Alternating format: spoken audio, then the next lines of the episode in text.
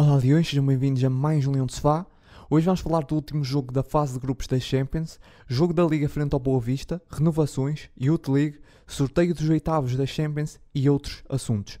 Bora lá começar por esse jogo da frente ao Ajax, da Liga dos Campeões, uh, derrota 4-2, fora em Amsterdão. Uh, começando por olhar para, para o 11, aqui um 11 com, com várias alterações, uh, logo na baliza a entrada de João Virgínia, Uh, também Daniel Bragança no meio campo com o Garte, uh, Gonçalo Esteves, uh, na ala, na ala direita e a frente com Nuno Santos, Tiago Tomás e Tabata. Aqui bastantes alterações. Uh, Ângelo, queres começar por olhar para esse jogo? O que é que achaste também desse 11 que surpreendeu, que surpreendeu acho, muita gente no jogo de Liga dos Campeões? Sim, olá Mário, olá Leões. Sim, foi um 11 dentro daquela perspectiva que nós demos no, no episódio anterior sobre não haver nada muito em jogo, visto que o, o segundo lugar estava garantido e não havia hipótese do Sporting subir a primeiro lugar. Uh, portanto, havia aqui o interesse óbvio da, da, do prémio de vitória e, claro, para os pontos do ranking, mas acho que mais importante que isso era garantir uma rotação da, da equipa, que vinha de um jogo bastante cansativo frente ao, ao Benfica, e também premiar os jogadores que, que, têm vindo a jogar menos, tal como o, Ruben Amorim falou na conferência de imprensa da antevisão. Uh, portanto, sim, foi, foi um 11 dentro daquilo que, que nós achávamos que iria acontecer, se calhar com, com um retoquezinho aqui e ali. Uh, mas, mas sim, foi, foi, era, era o que eu estava sinceramente à espera. Uh, aqui o realce para, para João Virgínia sobre a tal, uh, como o Ruben Amorim disse, temos, que ter uma, temos que tomar uma decisão em relação ao Virgínia no final da época, portanto temos que saber como é que ele responde nestes jogos. Acho que não se pode uh, culpar o Virgínia por, por nenhum dos gols, talvez ali no, no quarto, salvo erro, em que, em que a bola entra junto ao, ao seu poste. Mas não, é o remate. O Virgínia muito... teve bastante bem. Até me surpreendeu, sim, sim, sim, concordo, até me surpreendeu depois dessas declarações. Um, o, o, próprio Ruben Amorim que depois se desculpou por essa declaração. Não sei se viste. Certo. Vivi isso. E, uh, certo, eu, eu, eu, achei, achei um bocado arriscada essa declaração, mas depois, até ao mesmo tempo, mostrou que o Virgínia é um jogador de clube grande, porque, sei lá, podia ter eh, acusado alguma pressão naquele jogo e acho que não. Acho que respondeu bem. Uh, sim, ele respondeu bem e lá está. Eu, eu creio que não se pode culpar, talvez só ali no, no quarto gol, mas enfim, um remate muito próximo da baliza, muito forte, tinha um jogador do Sporting à frente já não teria grande impacto no, no resultado como, como depois, depois vimos e é um embora talvez pudesse ter feito melhor não é um não se pode dizer que seja um frango. Portanto acho que respondeu bem à, à chamada do, do Amorim. Uh, em relação aos outros aos outros jogadores mais ou menos utilizados neste caso eu creio que também estiveram em média estiveram todos mais ou menos bem dentro daquilo que seria expectável a jogar em casa de uma equipa bastante forte, a equipa que foi claramente a melhor equipa do grupo, o Ajax, que jogou perto da máxima força, se não mesmo na, na máxima força. Uh, portanto, foi uma resposta positiva. Aqui a única, o único jogador que eu noto, se calhar, um, pouco mais preocupado com, com a sua evolução este ano, uh, e depois podemos falar mais à frente sobre isso, é o, é o Tiago Tomás, que eu acho sim, que sim. houve aqui uma regressão em relação ao ano passado. Não sei se. Eu sei que ele teve alguns problemas de lesões no início da época que não o permitiram fazer, se calhar, a, a pré-época como deveria ser. Uh, teve também alguns, alguns toques que o foram deixando de fora aqui e ali. Uh, se calhar, como aconteceu um pouco com, com, o Tabata até agora, o Tabata que fez um grande jogo uh, em Amsterdão. mas sim, dos jogadores que jogaram, realcei apenas pela negativa ao TT. e depois, dentro, ironicamente, dentro dos poucos titulares absolutos que jogaram, que foi o caso do Gonçalo Inácio, que acabou por não estar tão bem quanto isso, entre culpas ali no, no segundo golo uh, do Ajax. Portanto, portanto sim, foi, foi um teste positivo. É, dá, dá estaleque e dá, e dá experiência competitiva a estes jogadores mais jovens, como, como o Gonçalo Esteves, o Nazinho, o Essugo. Portanto, sim, foi, foi um teste positivo e, e acho que que não podemos criticar o, o Ruben Amorim por ter rodado tanta equipa neste jogo. Hum, não. Uh, Mas mesmo quanto, jogar, quanto jogasse... uh, acho que também fica marcado por uh, logo três erros que dão 3 golos. Sim. Isso também acaba por. Sim. aliás, dois Logo erros início, muito cedo. o Dois penalti erros. acontece muito cedo, uh, que destabiliza logo ali um pouco a equipa. Até, até nem senti que destabilizou, porque a equipa até teve bem, depois marca. Agora, estamos a falar de 3 erros na Champions. Um, o, o do, a tentativa, a, ah, aliás, o penalti, a tentativa a sair do, do Gonçalo Inácio e uma perda do bola do Nuno Santos. Um, são 3 erros, dão 3 golos, depois do- dos 4 são 3 erros claros do Sporting. Aqui não há hipótese. Estamos a falar de um Ajax na máxima força. é Se não era a máxima força, tinha que dois titulares no banco para aí. Uh, até isso que eu ia falar, o Ajax além de na máxima força, um, ou perto disso, acho, acho que dois, três titulares no banco. Um, o, o Ajax entrou muito, muito forte, com uma agressividade, praticamente como se fosse um jogo pá, da vida deles. Achei muito estranho isso. Uh, entradas a carrinho, eu até estava a ver que íamos sair com algum jogador lesionado num jogo a fajões. Um, o árbitro também foi compactuando com isso, não consegui perceber. Um, acho que o, o jogo estava muito agressivo em certa, certa altura. Não, não, não acho que fizesse tanto sentido num jogo desses. Um, mas acho que o Sporting reagiu bem. Face às alterações todas, acho que, a equipa até, até teve bem. Só que lá está três erros muito graves que acabam por comprometer todo o jogo. Mas, mas acho que o Sporting, no cômputo geral, um, mostrou. A equipa até teve personalidade, pagou caro pelos erros. Uh, o resultado até acho que é demasiado dilatado, mas acho que o Sporting deu uma boa réplica, com uma equipa bastante alternativa e com muitos jovens. Sim, sem dúvida, e lá está, como, como eu estava a dizer, acho que não, não podemos criticar o Amorim por ter rodado a equipa eh, dentro de um jogo em que o Sporting não, não, iria, não, não, não iria trazer nada além do, do segundo lugar que já tinha garantido. Eh, e entrando aqui no mês de, de dezembro, que é sempre muito pesado, porque existe, existe esta última jornada da Champions, existe campeonato, existe taça da Liga e existe taça de Portugal. Eh, vamos ter aqui um mês bastantes jogos, se bem, se calhar com, com um grau de dificuldade não tão exigente assim, mas enfim, é, é o que é. Eh, nós podemos jogar com o Penafiel e com o Casa Pia e serem jogos eh, tornarem-se jogos complicados e que vão exigir muitos, Claro. muitos jogadores, não sabemos.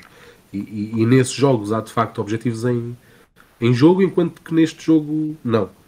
Ah, Não, acho portanto, que sim, eu diria é o jogo ideal para o Sporting uh, Exatamente, exatamente. fazer essa- É- essas. Lançar, lançar os jovens à, E, e só para. Assim, acho que esse ao, jogo. ao não- fogo sem, sem os queimar.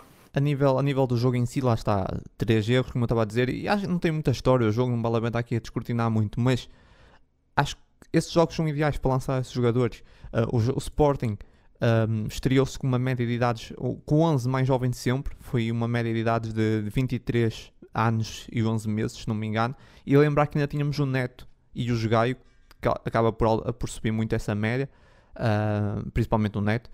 Ahm, por isso acho que, que é muito positivo, pois muita gente, ah, mas perdemos 2 milhões e tal nesse jogo, podíamos ter ganho, podíamos ter jogado. Ahm, o que é que interessa 2 milhões e tal quando tu estás a lançar um, um, por exemplo, um Dário Ezugo, um Gonçalo Esteves, um Nazinho? Não é mais importante ter esses jogadores prontos para responder mais para a frente? Ah, o Virgínia também. Exatamente. Um, e, e depois pergunto assim: tu achas que nesse momento o Ezugo, mesmo que não chegue à equipa principal, achas que o Sporting só agora já não o vende por mais de 2 milhões? Eu, eu acho que sim, nesse Claro, momento. fica, fica, fica pago quase sim. Sim, 2 milhões e 700 não é nada. Nesse momento o Sporting já consegue muito mais que isso com, o- com o Ezugo e com o Nazinho. Mesmo que, claro que tem esperança que eles vinguem na equipa principal, mas sabemos que também não vão todos chegar à equipa principal e desses todos que foram, ahm, que jogaram, né? Ah, por exemplo, o Gonçalo Esteves já é uma realidade, mas Nazinho, Ezugo, ahm, pr- principalmente esses aqui, se calhar não vão todos conseguir ah, jogar na equipa principal do Sporting, vão jogar noutras, né? Mas já vão dar um encaixe de certeza superior a 3 milhões, a, a 2 milhões e 700. 2 milhões e 700 não é nada. Por isso, sinceramente, acho que é mais importante isso. E depois olhar para o Ajax, que foi na máxima força, como se fosse o jogo da vida deles, e, e perderam contra o AZ Alkmaar. Pronto, são opções. O Sporting Sim, e depois, e, fez essa gestão, ganhou a Boa. Vista.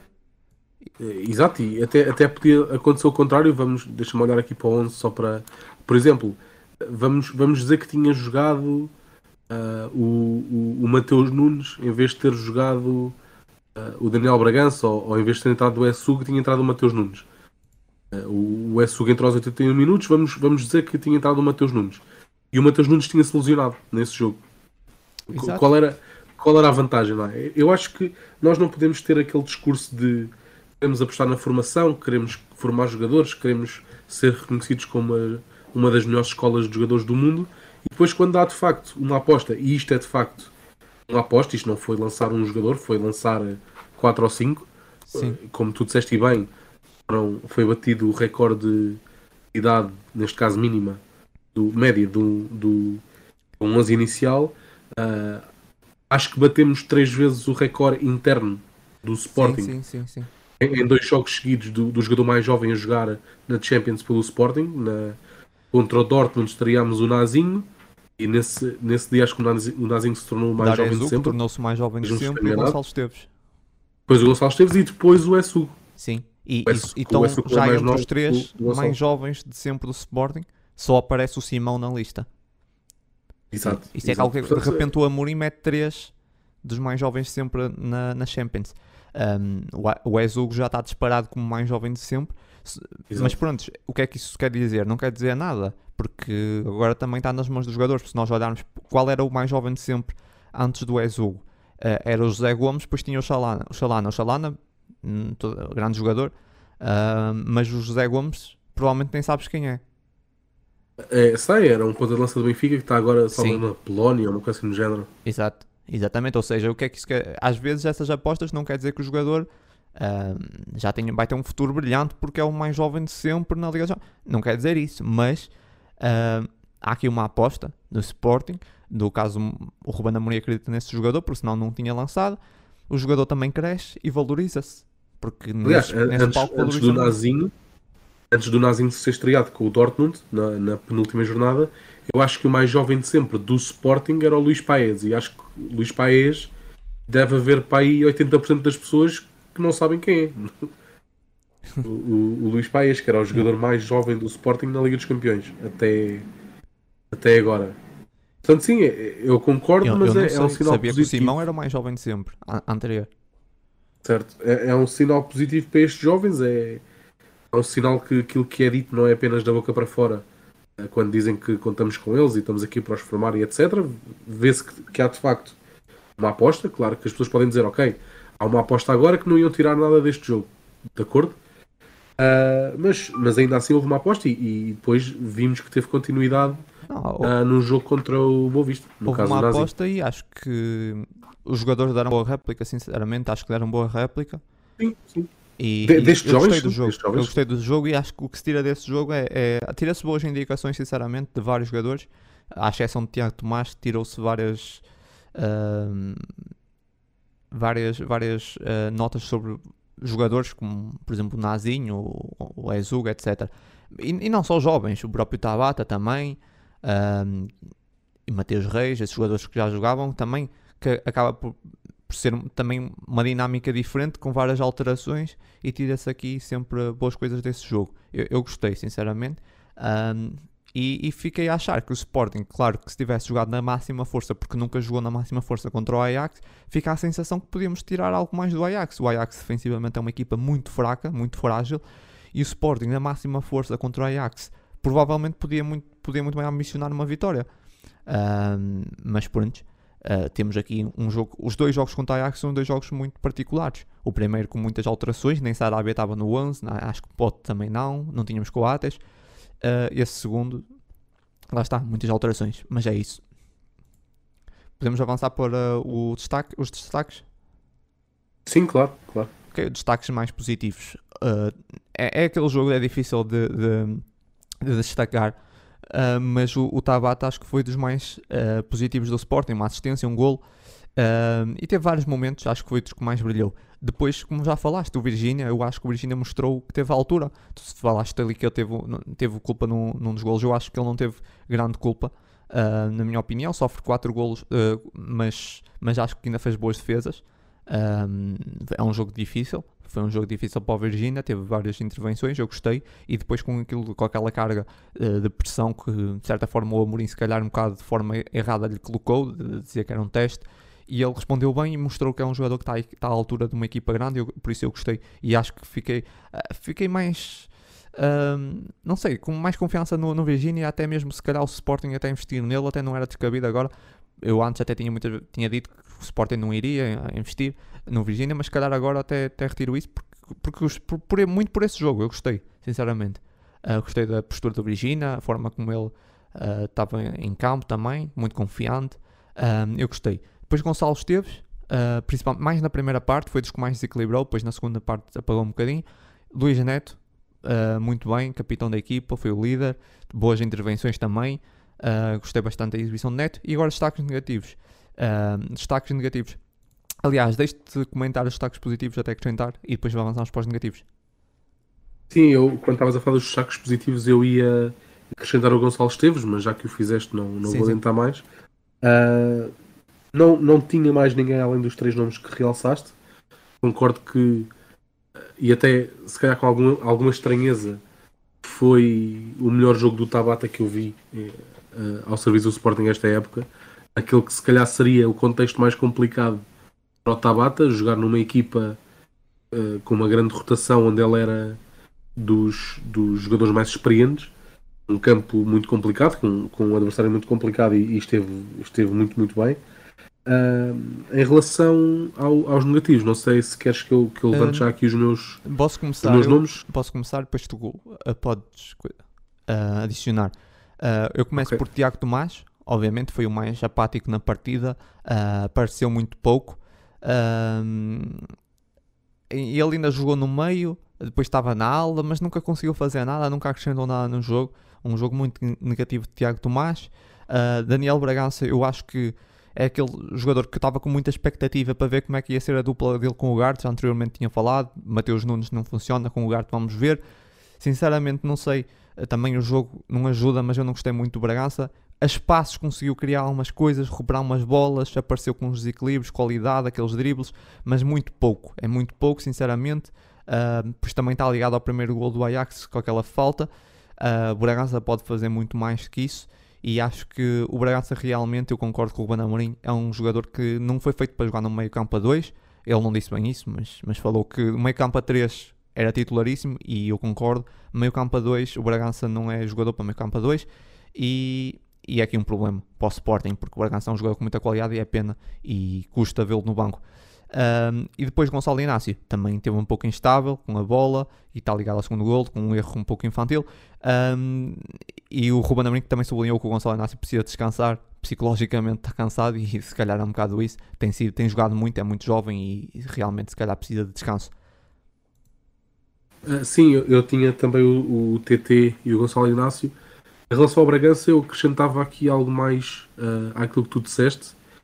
Uh, eu acho que o, o Bragança não, não é jogador para jogar no meio campo a 2 da forma como o Sporting joga, porque, por exemplo, dando um exemplo muito próximo de nós, Benfica. o Bragança, exatamente, é um jogador para jogar no meio campo a 2 para jogar como o Benfica joga. Acho que o Benfica, isso ficou visto contra o Sporting. O João Mário não apareceu. Certo, sem dúvida alguma. Agora, há, há jogos e jogos, não é? Claro. Eu, eu acho é que, que as dinâmicas que nós... do Benfica são muito diferentes do Sporting. Basta ver no ano passado claramente, o João Mário nem tocava na bola. As bolas passam dos defesas para, para o ataque. O João Mário ficava a ver a bola são, passar por cima. No Benfica não acontece isso. São grita, exatamente, completamente de acordo. São Mas quanto ao Sporting, onde teve de acontecer, o João Mário onde é que esteve? Não apareceu. É exatamente. É são, são completamente diferentes e aqui são, são mesmo diferentes. Não, não quero dizer que sejam sim, sim. melhores ou piores. São, são completamente diferentes. Uh, o, o, João, o Bragança teria espaço, se calhar não a titular, porque não tem, não tem o estatuto que tem um João Mário ou um Weigl, como é óbvio, mas seria um jogador que cabe muito mais facilmente num meio campo a 2 como o do Benfica do que num meio campo a 2 como o do Sporting, com muita pena minha, porque é um jogador que eu adoro ver jogar. Exato, Aliás, é um jogador que eu acho que toda a gente gosta de ver jogar. Claro. Uh, mas que de facto ainda não tem aquela. Não sei, não sei, não sei o que é que lhe falta, se é uma intensidade física, se é ter. Não, sinceramente, é ter não lhe falta um nada, não lhe falta nada. É, é, é, as características dele não encaixam nesse esquema. Nesse, claro, sim, eu quando, eu quando, digo não falta, quando digo falta, não quer, dizer, não quer dizer que lhe falte e que faça dele um mau jogador, não, que lhe falte para, para sim, ser sim, percebo, percebo. titular neste, Mas neste meio campo. O que lhe falta não é algo que ele vai ganhar, é, é as características dele. Pois, é exatamente, assim. exatamente. Por isso é que eu estou a dizer que é uma pena, com... é, é o que é acho que tem a ver com o portento físico. Aliás, basta ver os três jogadores mais destacados no meio campo que nós temos. são o Mateus, o Palhinha e o Ugarte, são jogadores que estão num plano físico completamente diferente daquele que é o do, do Bragança. Cada um no seu patamar e cada um a fazer as coisas que melhor faz, não é? Não, não podemos pedir ao Palhinha que faça o que faz o Mateus Nunes e vice-versa. Claro. Cada um faz as suas coisas muito bem. Mas vemos que são três jogadores que fisicamente são muito fortes, são jogadores altos, fortes, potentes, coisa que o Bragança não é. Um jogador com uma técnica apuradíssima, uh, um, um, um, um pautador de jogo e um condutor de bola exímio, mas que depois falta aqueles atributos físicos que se calhar são indispensáveis para, para aquilo que o Ruben Amorim quer ver no seu meio campo. Uh, eu só queria terminar aqui com mais uma nota que era o Nuno Santos, que eu acho que se não fosse o gol também teve muito mal. Nuno Santos marcou o gol, sim, sim. mas de resto teve muito mal. Eu não me devo estar positivo por causa disso. Uh, e depois, para terminar, para fechar mesmo essa, esse capítulo do Ajax, o, uma declaração do, do treinador do Tenag, que quando veio cá a Alvalade criticou muito o relevado do Sporting e eu esperava um relevado incrível lá em Amsterdão e foi um relevado uh, cheio de pedaços de relva levantados. Uh, não era propriamente um relevado que o, que o, treinador pudesse dar ao luxo de vir aqui uh, criticar o nosso e depois lá pensei que bem, bem um apresentado um tapete espetacular, mas não.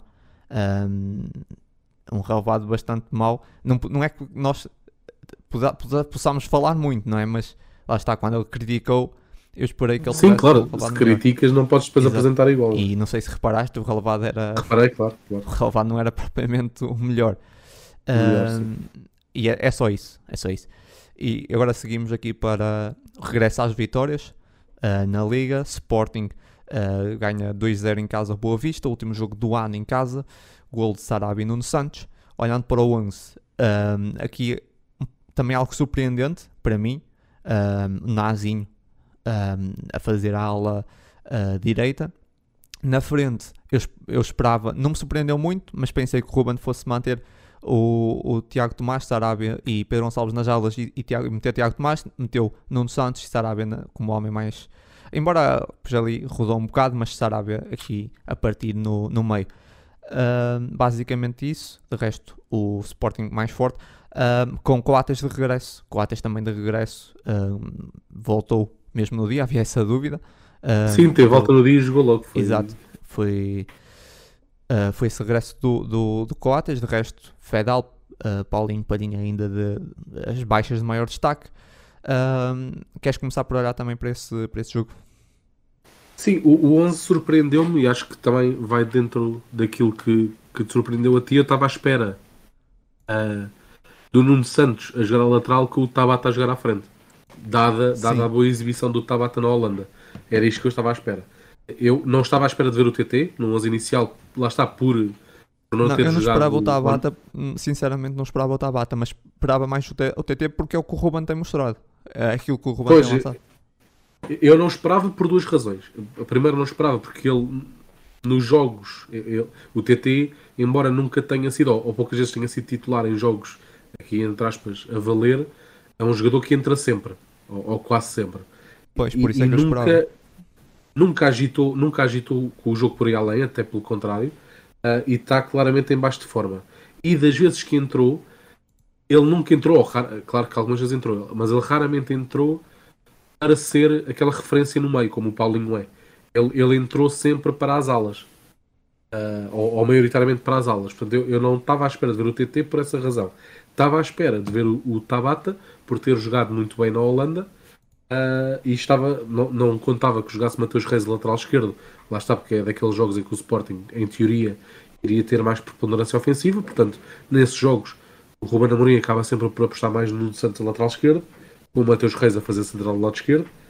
Uh, essa parte eu acertei, só que em vez do Nuno Santos colocou o Nazinho e, e, e, acho que não, não, se pode, não se pode dizer mal do Nazinho neste jogo, fez um jogo uh, aceitável, a meu ver.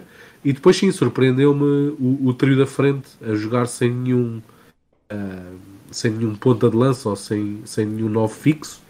Três homens muito móveis, como já nos vem a habituar. Acho que funcionou bem. O Sporting não. A primeira parte, embora tenha ido para o intervalo a zeros, acho que não se pode dizer que o Sporting jogou mal. Já, já vi jogos do Sporting bastante mais, mais fracos que esta, esta época. Ou bastante, se calhar estou a ser demasiado mas já vi jogos piores do Sporting este ano em que o Sporting se calhar chegou ao intervalo a vencer uh, sem jogar tão bem na primeira parte como jogou neste jogo. Uh, não, não conseguiu marcar, houve, houve ali um golo uh, anulado, bem anulado, mas, mas saiu para o intervalo sem, sem conseguir marcar, mas mesmo assim acho que jogou bem. E depois, lá está, na segunda parte entrou com aquela fome de vencer, de, de resolver o jogo rapidamente, felizmente conseguiu. Uh, são mais 3 pontos dentro do, do, dos nossos objetivos. Uh, acho uma vitória indiscutível. Uh, e sim, é, é, foi, foi, foi mais um jogo que aqui se calhar o, o destaque mais negativo foi se calhar a, o público em termos de, de presença. Mas, mas fora isso foi um jogo dentro do normal com, com, uma, com uma boa notícia, por assim dizer, que é, que é a titularidade do Nazinho Sim. Parece ser, um, ser uma aposta a valer. Quanto ao jogo, depois também falar um bocadinho mais do, Naz, do, do, do Nazinho. Uh, concordo contigo, mas na primeira parte podemos dizer que o jogo foi um pouco dividido, mas também algo enganador, porque o Boa Vista não criou grandes situações, mas foi, foi dividido? Foi. Mas o que é que o Boa Vista criou? Nada. Teve, o Boa Vista teve pai, um remate, se não me engano, no jogo todo teve um remate. Te, teve aquele, aquele lance perigoso do do Gorré, salvo erro, isolado. O Boa Vista teve dois remates enquadrados, mas o, o, um deles não, não teve perigo nenhum e um deles foi, foi com mais. Foi o único, assim, de podemos dizer, chance de gol. Uh, foi, foi, foi um jogo mais dividido, podemos dizer assim, mas o Sporting é muito melhor e podia, podia mesmo ter, ter chegado ao gol e, e não, não tinha sido escândalo nenhum ter fechado a primeira parte a ganhar. No segundo tempo, não. No segundo tempo fomos, vimos um Sporting completamente diferente. Foi, soube aproveitar depois também as oportunidades, um, foi mais eficaz e depois geriu o jogo. O Sporting entrou, marca logo no início, uh, dois golos ainda no, no arranque da segunda parte, no arranque, não é bem no arranque, 53-59. Um, boas jogadas e depois geriu muito bem o jogo. Não permitiu nada a boa vista na segunda parte um, e foi um jogo muito, muito calmo. O Sporting sempre a controlar, sempre com bola, também não, não procurou muito mais os golos. Um, foi, foi um jogo tranquilo, não acho que tenha muito mais história que isso. Sim, foi, foi um jogo tranquilo e estava aqui a olhar para as minhas notas. Uh, foi, foi um jogo tranquilo e acho que foi um jogo que o Sporting felizmente conseguiu tornar tranquilo, porque o jogo tinha, tinha aqui alguns fatores que, que o podiam tornar mais complicado e com o avolumar, com o avolumar não, com o passar do tempo, sim, sim. Uh, podia tornar o, o é, E era daqueles podia... jogos que eu nos, aos 20 minutos estava, cheirava a empate. Não sei se Sim, e, essa... e, era o que eu ia dizer com, com as Depois ausências Champions, que tivemos. Mas talvez se calhar, a, a gestão tivemos, da Champions se calhar foi boa ideia. Um jogo sem Paulinho, que é aquele jogador que não tem, não sim, tem uma alternativa sim, sim, óbvia no Também plantel. Sentiu. Uh, sim, sentiu-se sem dúvida. É, porque é aquele jogador que não tem uma alternativa. Tu não olhas para o plantel do Sporting e vês alguém que seja um substituto claro do Paulinho. Não há, uh, não há por escolha do Ruben Amorim, uh, dentro daquilo que ele via como possível substituto. Não ter Paulinho, não ter Palhinha, não ter Fedal, vindo de um jogo de Champions, era, era um jogo que tinha tudo para se tornar complicado. E, e tendo o Sporting chegado ao intervalo a zeros, uh, podia ser aqui um fator enervante para os jogadores. Uh, mas felizmente não aconteceu. Conseguimos chegar com os três pontos, que era, que era o objetivo. Acho que foi, foi um jogo morno, basicamente. Mas o Boa Vista teve as suas oportunidades. Mas o Sporting foi muito mais competente. Uh, e, sobretudo, na segunda parte, não deu, não deu grandes hipóteses. E também sublinhar uma ótima arbitragem. acima, acima de tudo, pela gestão dos cartões. Acho que só houve um amarelo. Sim, olha, por... ainda, ainda, bem, ainda bem que falas disso, porque lá está. É Uh, já falámos aqui há tempos sobre, sobre isto e devo dizer que este árbitro, o Nuno Almeida, é o árbitro português que eu mais gosto de ver apitar. Eu não quero com isto dizer que seja o melhor, eu acho que tem, ele tem uma média tecnicamente... de 4 cartões por jogo, o que é muito eu bom. Acho que ele, eu acho que ele tecnicamente não é muito bom e, na minha opinião, foi o, foi o árbitro mais beneficiado pela existência do VAR. Porque ele é um árbitro que tende sempre a cometer alguns erros e alguns erros uh, capitais. Estou aqui a falar, por exemplo, de, de penaltis ou, ou golos anulados quando não deviam, ou validados quando não deviam. Era um árbitro que antes do VAR, muitos jogos deles, dele uh, tinha sempre assim um caso, mas foi sempre um árbitro que eu gostei sempre de ver apitar, porque é um árbitro à inglesa, entre aspas, não, Não Sim. tão bom, obviamente, mas no sentido de deixa jogar uh, a, gestão de, a gestão de cartões, neste jogo pelo menos, impecável. Uh, e que lá está, em lances em que ele se calhar anteriormente falhava, tem agora o auxílio do VAR e acho que o ajudou bastante. Ok, não neste vamos- jogo em particular, pelo menos, mas Diz, diz. estava a dizer, ajudou bastante, se calhar não tanto neste jogo, acho que não houve nenhum caso que Não. ele tenha tido uma, uma, uma decisão revertida pelo VAR. Houve ali um caso talvez o duvidoso gol- de, de um suposto penalti, mas não, não houve nada mais. Sim, a não ser o gol anulado, que eu não- já não tenho ideia se foi anulado logo. Não, também houve ali um só lance pelo que VAR? que podia ser penalti a favor do Sporting, mas Certo, enfim, sobre o é que é. Reis. Sim. Sim, mas é, é duvidoso. É... Sim, é, Não era um é que escândalo é, se fosse marcado, não é um escândalo que não tenha sido. Sim, é, Certo, o- concordo, exato. Não... concordo. Enfim, vamos avançar para os, para os destaques. Ah, destaques positivos, lá está, é um jogo também não, não há grandes destaques, mas destaques positivos. Sarabia, novamente aqui nos destaques positivos, volta a marcar um gol e uma assistência ah, e várias situações, esteve muito envolvido no jogo ah, e volta a ser também ah, um dos elementos mais, mais fortes do Sporting ofensivamente. Nuno Santos também tem um gol e uma assistência, só que não teve tão ligado ao jogo, não teve tão interventivo uh, como o Sarabia, então fica aqui nos destaques, uh, mas não fica, não é o MVP, no caso do Sarabia, que acho que foi dúvida o melhor.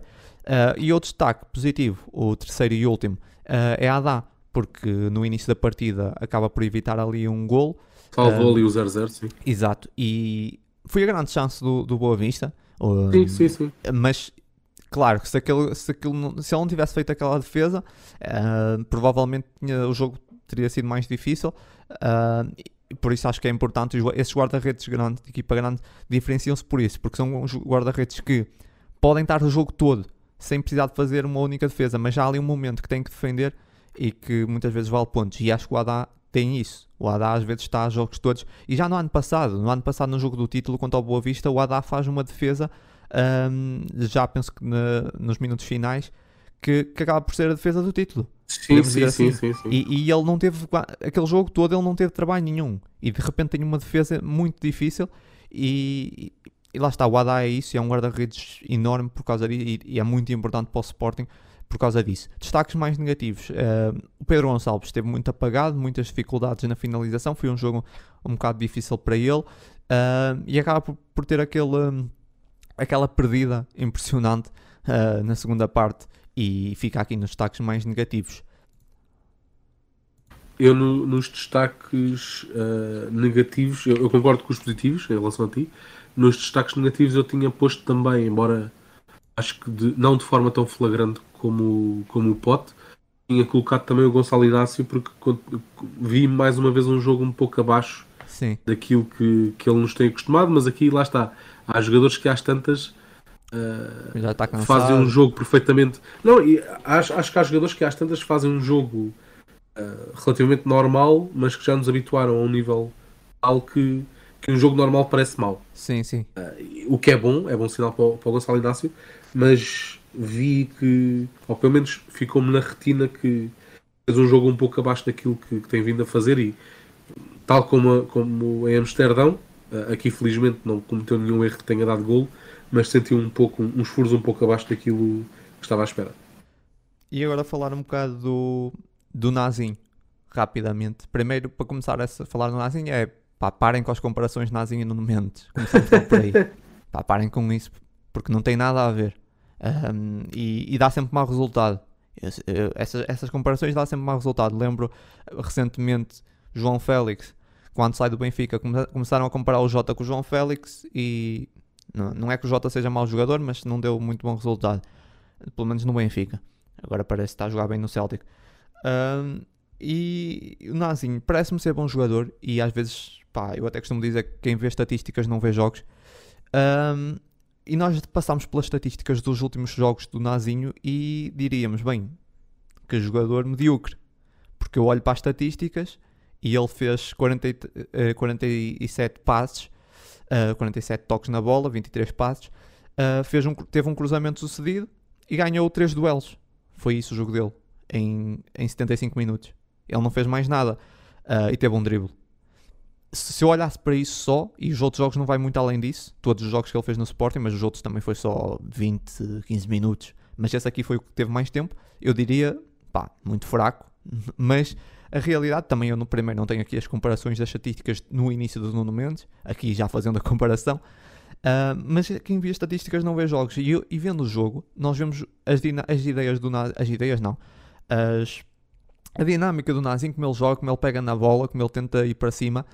Uh, um jogador diferenciado, parece-me ser um jogador diferenciado. Pode, ainda tem muito a evoluir, obviamente, uh, mas de facto parece-me que temos aqui um jogador diferente que, que pode realmente, uh, a médio prazo, afirmar-se na equipa principal do Sporting. Agora, pelas estatísticas, pelas estatísticas, uh, tem sido jogos muito pobres e ele tem que, tem que dar mais. Mas pelo jogo, eu tenho gostado. O que é que tu achas do Nazinho?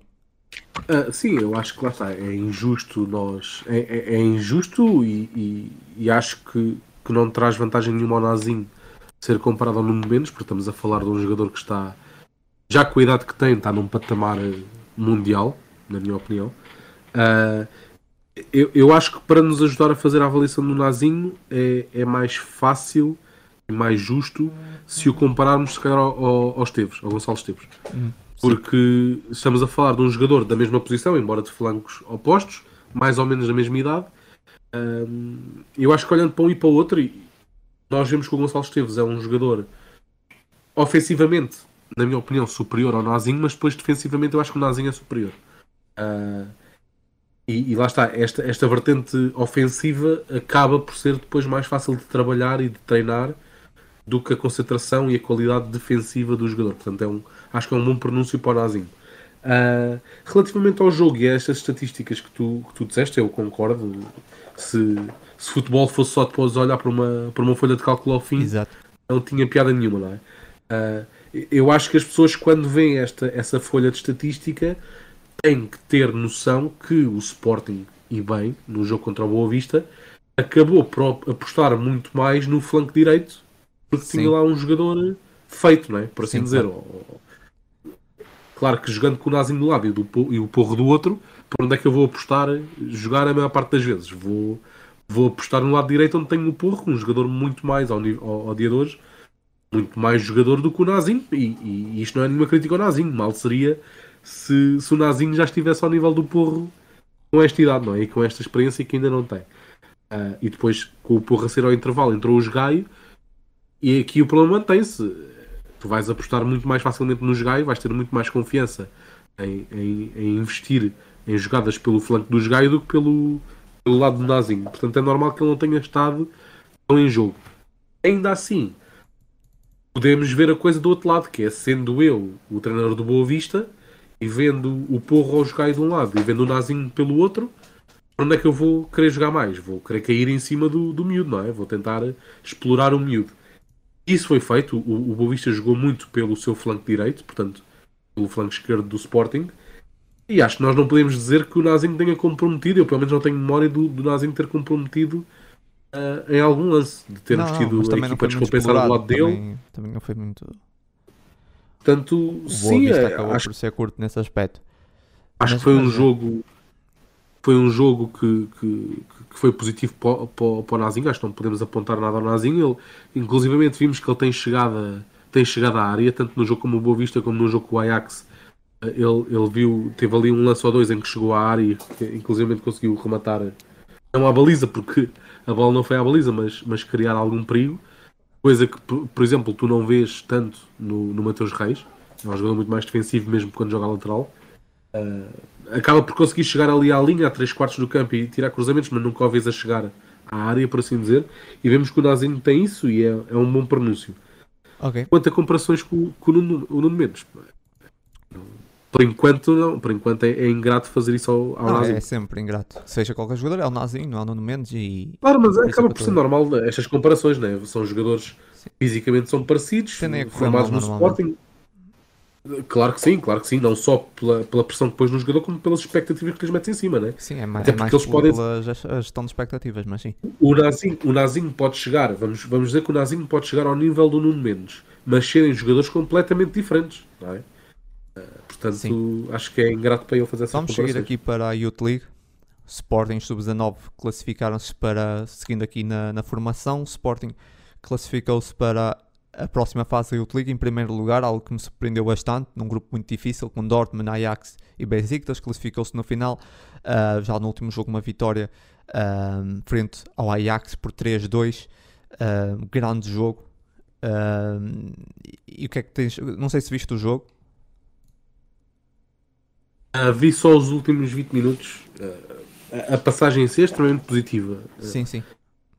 O que isso poderá dizer agora em termos de de, de, aspirações para, para a competição. Eu acho que esta competição é sempre muito, muito difícil de prever, até pela, pela falta de conhecimento, pelo menos eu tenho em relação à, às outras equipas. Né? Nós não podemos olhar para um plantel uh, da Youth League e pensar se, por exemplo, o PSG é candidato a ganhar a Liga dos Campeões, pode não ser candidato a ganhar a Youth League, como é óbvio. Claro. Uh, eu não estou muito por dentro dos, dos plantéis de nenhuma equipa, inclusive a do Sporting. É, para mim é uma competição muito difícil de dizer até onde podemos chegar. Uh, e agora é, é Sim, jogo a jogo, foi extremamente positivo. isso é pouco relevante. Eu acho que, por exemplo, fala-se muito, até um, um assunto que queria falar ligado aqui um bocado a isso.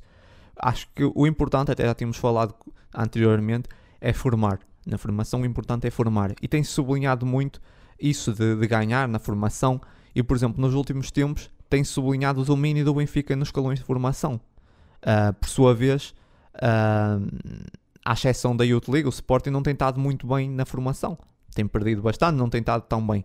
Mas depois nós olhamos para o aproveitamento desses jovens na equipa principal e verificamos que têm espaço. Já no Benfica, que dominem tudo na formação, provavelmente esses jovens todos juntos nem 90 minutos têm na equipa principal. O Benfica até preferiu apostar num jogador da formação do rival, o João Mário, do que apostar, por exemplo, num Paulo Bernardo. Um, o que é que eu quero dizer com isso? É que ganhar títulos com a formação não serve de nada se não se apostar nesses jovens. E, e não ganhar nada na formação também não, não tem importância quando esses mesmos jovens chegam à equipa principal e conseguem render. A formação é para formar e para ajudar os jovens a dar o salto à equipa principal, uh, seja do clube em questão ou de, ou de outro. Uh, mas não é para conquistar tudo e mais alguma coisa e chegar no fim e desaparecer, como, como, se tem visto, porque não é aposta. E eu acho que, por exemplo, já anteriormente, mesmo no Sporting, o Sporting já ganhou muito mais na formação com outras uh, gerações, Miguel Luiz, Max, etc. E o próprio Bragança também ganhou, e não foram tanto aposta. Uh, e agora nós vemos uma, uma geração a ser muito aposta na formação do Sporting e que não ganharam quase nada na formação. Por isso, o que é que interessa ganhar na formação? Basta ver a Youth League, o Porto ganhou a Youth League, houve aposta, alguns começaram a ser aposta, mas não houve uma aposta muito vingada. Por isso, sinceramente, eu, eu não vejo isso aí de ganhar a Youth League ou de, de ganhar nos escalões de formação, é porque são campeões uh, nos, nos juvenis, não sei o quê. Pá, isso não importa nada, sinceramente. Isso acho que não Sim, importa aqui, muito. Aqui o, principal, o principal a tirar e a incutir nos jogadores é este tipo de, de experiência competitiva, este saber o que é que é estar em em fases finais de competição uh, e dar-lhes este, dar este calo. Agora, claro que não é. O, o objetivo principal não é, obviamente, vencer a competição, é formar os jogadores e, e transmitir-lhes uma, uma, ideia de jogo, técnico-taticamente, uh, mas, mas acho que é também muito importante este, este apor de, de experiência competitiva claro, que este tipo claro. Essa parte da experiência dá. é muito importante, mas um, focarmos-nos muito nisso, como eu vi nessa semana, na semana passada, de repente focar-se por amas desportivos a falar que o Benfica domina na segunda divisão e não sei o quê, e é nos campeonatos juvenis. Ah, o uh, que é que se importa? Sinceramente, tu olhas para o Sporting e o Sporting tem um Nazinho, está a jogar com o Nazinho, está a jogar com o, um Gonçalo Esteves, ok, que não é de formação do Sporting, mas um, pá, o, o Ezugo e tu olhas para, para, outros clubes, o Porto até agora está a apostar bastante, mas tu caso o Benfica domina nessas, nesses escalões todos e há aposta. Não há aposta, para que, é que, para que é que importa estar a ganhar tudo? Sinceramente não importa. O Sporting, sinceramente, acho que está muito mal na, no Sub-23 e no Sub-19 na equipa B porque está sempre a roubar lá jogadores. E bem. Claro, o próprio Amorim falou disso. É? Está sempre a retirar jogadores dessa, dessas equipas e, e, depois também é difícil para eles manter. A equipa B não tem estado muito bem por causa disso. A equipa B não tem uma equipa fixa. Um, o Jorge Jesus não se dá ao trabalho de ir buscar jogadores à equipa B, claro que estão em primeiro. Tem sempre a mesma equipa. Um, mas, mas isso o que é que serve? No final do, do ainda, ainda assim, um título a mais no museu? Ainda assim, eu, eu estou inteiramente de acordo contigo em relação à, à, à equipa, ao escalão que está na Youth League. Em relação à, à, equipa B, eu gostaria de os ver, claro que não hipotecando possíveis chamadas à equipa principal, como estás a dizer, uh, mas gostaria de ver a equipa B do Sporting num patamar de, de segunda divisão, como está o Benfica B e o Porto B. Sim até pela, mais pela experiência e pelo tipo de jogo que é jogado nessa divisão, que felizmente de há um, dois anos a esta parte o, o nível de jogo médio tem subido bastante na, na segunda divisão. Aqui há uns anos era tu veres um jogo do Campeonato Nacional ou veres um jogo da Liga 2 era basicamente a mesma coisa, era o estão para a frente e um jogo muito físico. E de há uns anos esta parte, um, dois anos, em vida melhorar bastante e na minha opinião o nível médio de jogo da, da segunda liga está mais próxima da primeira do que da Liga 3, na minha opinião. Portanto, era, para mim seria positivo ver estes jovens da equipa B jogar a esse nível do que ao nível em que estão agora. Até para, para desenvolver outro tipo de experiência e terem, terem adversários mais fortes que, em teoria, os fazem evoluir mais rapidamente. Uh, mas, claro, não, não, vamos dizer, não, não vamos chamar este jogador da equipa B à equipa A que nos faz falta e que tem talento para a equipa B subir, não é? Como é óbvio, o objetivo claro. não é esse. Uh, em relação a, a, ao sub-19, uh, estão a jogar na, na, no escalão que devem jogar, com os adversários que devem jogar, onde, há, onde há bastante qualidade, maioritariamente, como é óbvio, e isso é inegável, qualidade também no, no Benfica, no Porto, etc. portanto, sim, é, é, formar estes jogadores e dar-lhes uma, uma, uma maturidade competitiva que sem dúvida alguma vão ganhar na, na Youth League e que não ganhariam a jogar apenas a nível nacional. Uh, e portanto, sim, é, é, é, manter, é manter este foco neste objetivo e não no objetivo único e exclusivamente de ganhar a competição, porque, tal como tu, tu, tu disseste, ah, felizmente já tivemos dois, dois, duas equipas, duas não, acho que só o Porto é que venceu. Só acho o Porto é que venceu. O Benfica não chegou a vencer, mas já tivemos duas equipas na, na final da Liga dos Campeões de, de Júniores e depois o proveito que esses clubes tiraram desses jogadores não foi, não foi muito grande eh, e que, seria, e que seria o objetivo principal, não é? Formar esses jogadores para, no fundo, passados uns anos, serem membros da equipa principal ou, ou serem vendidos por, por, quantias elevadas.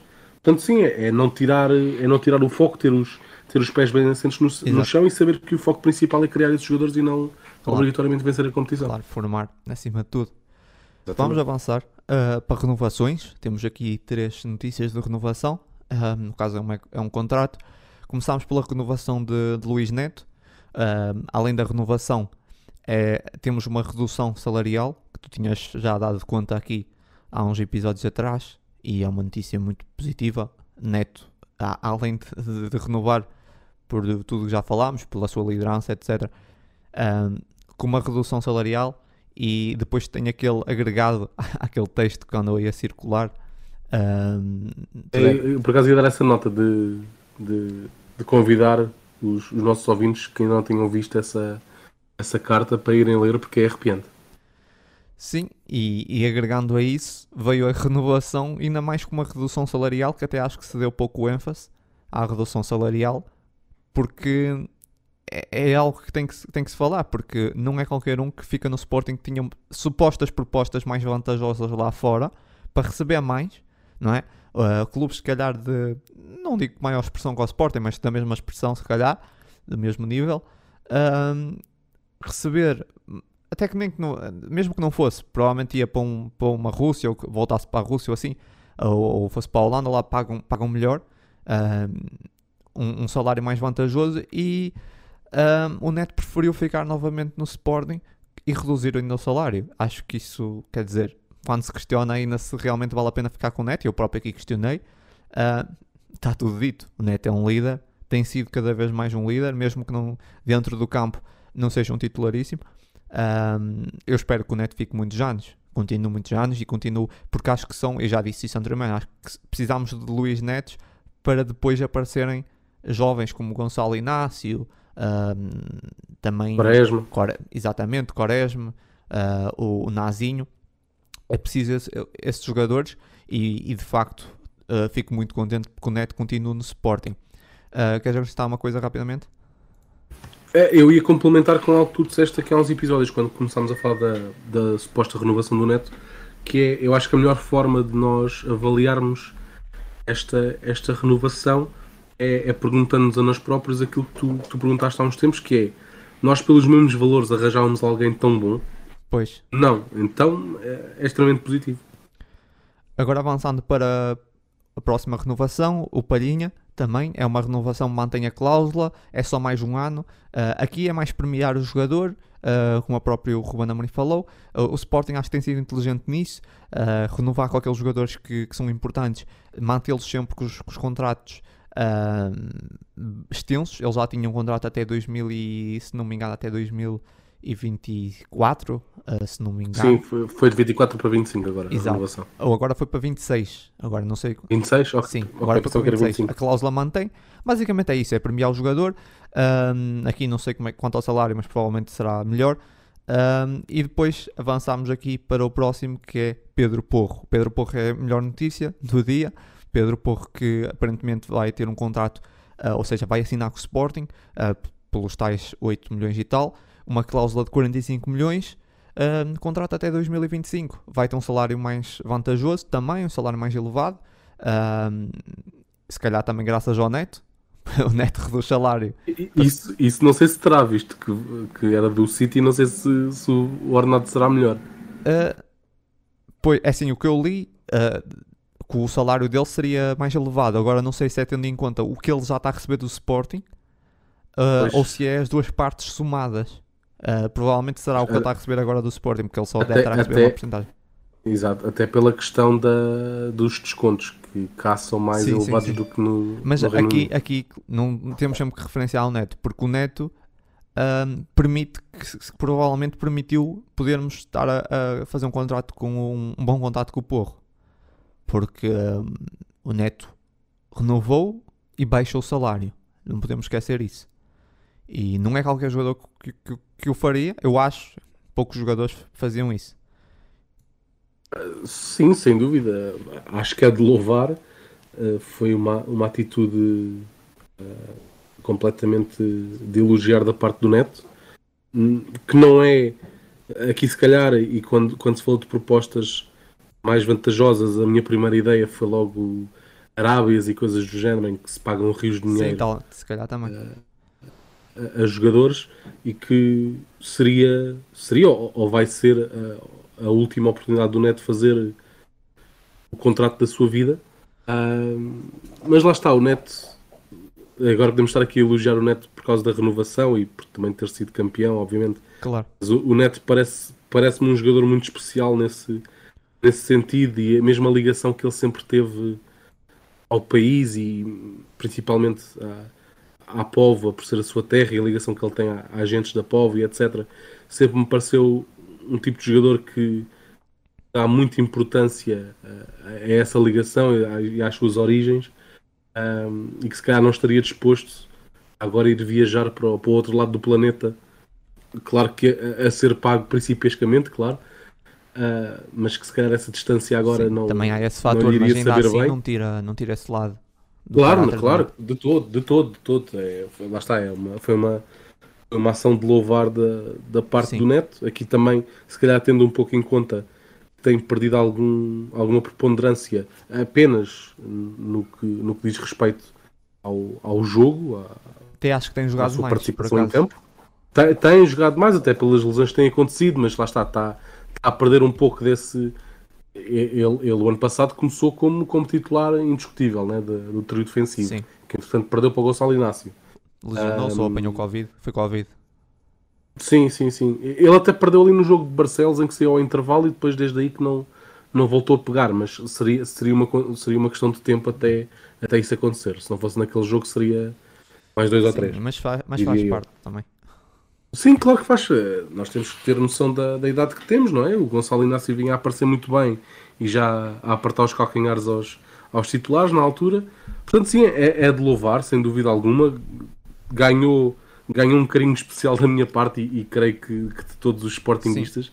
Embora, porque... eu, eu, para mim, não quero estar aqui com coisas, mas não foi por esse texto que eu fiquei a gostar mais do Neto. Eu já gostava não, muito não, do Neto. Não, não estou a falar do texto, não estou a falar do texto. Sim, sim, sim, sim, estou a acrescentar, estou a acrescentar, estou a acrescentar. Eu, eu li o texto e, só tive confirmação daquilo que eu já achava do Neto. Para muita gente foi tipo, qual, descobriram a pólvora sobre o Neto. Eu sinceramente eu já qual. percebi o caráter do Neto e, e respeitava muito, independentemente daquilo que critico dentro do campo e embora ele tenha melhorado. ahm, muitas vezes disse que, que ele não podia ser titular ou que não íamos lutar por títulos com ele titular. E mesmo dito isso, nunca coloquei em causa o seu profissionalismo. Para muita gente, de repente, percebo, ficaram com outra visão do Neto. Eu, eu só, só acrescentou. Mas basicamente é isso. Ah, Sim, tal, tal e qual, até porque, de- deixa-me só perguntar-te isto, até porque este tipo de textos e declarações é uma coisa que se vê muito ah, para, para vários jogadores. Eu acho que muitas vezes nós lemos ah, coisas do género ditas para, para o jogador A ou B e tu lês aquele texto e começas a pensar, sim, deve ser, estás a dizer isto porque parece bem, não é? Claro. E quando nós lemos este texto do Neto e, e cada linha que nós lemos, eh, pelo menos quando eu estava a ler, eu só pensava, "Si- sim, faz sentido, parece, é, é a ideia que eu tenho, não sei se me estou a fazer perceber. Sim, sim, sim, Mas concordo, é- concordo. Ah, foi que eu- é algo que, que sim, nós, nós vemos perfeitamente, vemos perfeitamente que aquilo, aquilo é verdade, aquilo é, é genuíno. Ah, e, e sim, é, e é, e é até é aquilo que o faz ser tão importante no seio do balneário como ele é, que é, é esta, Sim, esta mística que ele tem à sua volta. o Neto é claramente especial no Sporting e espero que fique muitos anos. Vamos avançar ao próximo tema. Ah, falámos aqui, já falámos aqui anteriormente e eu até achei que não ia voltar a falar disso, mas Ruben Amorim, ahm, que supostamente recusou ah, o Leipzig. O que é que eu tenho a dizer sobre isso? De facto, houve, houve um contacto do Leipzig, ao agente do Ruben, ahm, que provavelmente terá perguntado ao Ruben e o Ruben disse logo, ou meteu logo de lado. Ahm, até onde eu sei, e atenção que eu não sou amigo do, do Varandas nem do Hugo Viana, não tenho contactos próximos, mas pelo que eu consegui saber, não houve nenhum contacto do Leipzig ao Sporting. Ou seja, foi apenas ao agente e provavelmente depois iam tentar negociar com o Sporting. Eu não vejo o Leipzig a pagar 30 milhões, volto a referir isso, são 30 milhões, só para termos ideia, sei lá, o Camavinga custou isso, mais ou menos, porque é um jogador de- de- pelo menos eu aprecio muito e é um jogador de topo, de próxima geração. Ahm, custou 30 ou 40 milhões, já não me lembro, ao Real Madrid. Ahm, é muito dinheiro mesmo, é muito dinheiro. Só para termos ideia, seria disparado logo o treinador mais caro de sempre. Eu não vejo o Leipzig a pagar isso. Depois, olhando para o projeto, não acho que seja. Embora o projeto também do Leipzig é aposta a formação, também contrata um bocado. Ahm, mas não sei se seria inteligente a parte do Amorim sair agora do Sporting para ir para, ir para o Leipzig. Ah, dito isso, eu acho que o Ruben Amorim ah, de facto foi contactado. de fa- ah, acho não, foi mesmo contactado, mas não chegou a haver contactos com o Sporting, ou seja, isso é uma foi mais uma notícia que se criou à volta disso. Eu não acredito mesmo que o Leipzig fosse seguir em frente. No máximo podia tentar com o Sporting e tentar, sei lá, pagar as prestações ou algo do género, como o Sporting fez com o Braga. Aí se calhar até acredito. Mas não vejo o Ruben Por Leipzig. como diz a música. Diz, diz? Por MBWay, como diz o cântico da, das claques. sim. Ah, Ao se, Ruben Amorim. se fosse assim, se calhar, se calhar ahm, é, só se fosse isso, estava em cima da mesa, depois de negociar, ah, mas de resto eu não acredito muito que o Leipzig fosse pagar 30 milhões diretos assim logo a pronto pelo Ruben Amorim. Ah, houve um contacto, de facto, com o seu agente, mas não foi muito mais que isso. Ah, não acredito que o Ruben fosse sair para o Leipzig nesse momento. Eu acho que só há três clubes que o Ruben saía imediatamente do Sporting, que seria o Manchester City, Liverpool ou PSG, na minha opinião. E PSG até podemos nos preocupar. Mas de resto é só Hum. isso. Tens alguma coisa a Eu, acrescentar? eu, sim, sim, eu vou só dizer que eu estou inteiramente convencido que o Ruben Amorim, à parte de- do mecatombe de resultados que eu espero e, e não acredito que venha a acontecer, ah, eu estou convencido que o Ruben Amorim será treinador do Sporting até ao fim da época, mas também estou cada vez mais convencido que se calhar não será no início da próxima. Ah, mas, mas veremos. tem contrato até 2023 ou 24. Claro, claro. tem cláusula claro, de 30 claro. milhões. Volto a dizer, não acredito que, ninguém, que alguém vá pagar isso.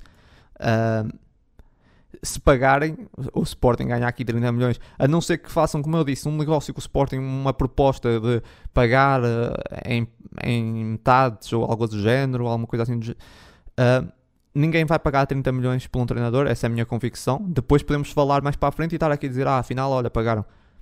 Não acredito. Não ia ser o Leipzig.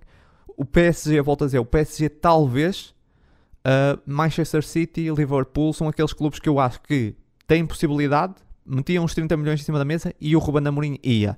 Todos os outros, eu não vejo o Ruben Amorim a sair, para já não vejo Eu sequer. PSG, eu PSG não acredito, até pela. Eu, eu percebo o que estavas a dizer, porque se calhar do- dos três que falaste é aquele que está mais próximo de, de ficar sem treinador. Não, não é? eu falo também pelas cap- Já se falou do, pela- do Pochettino.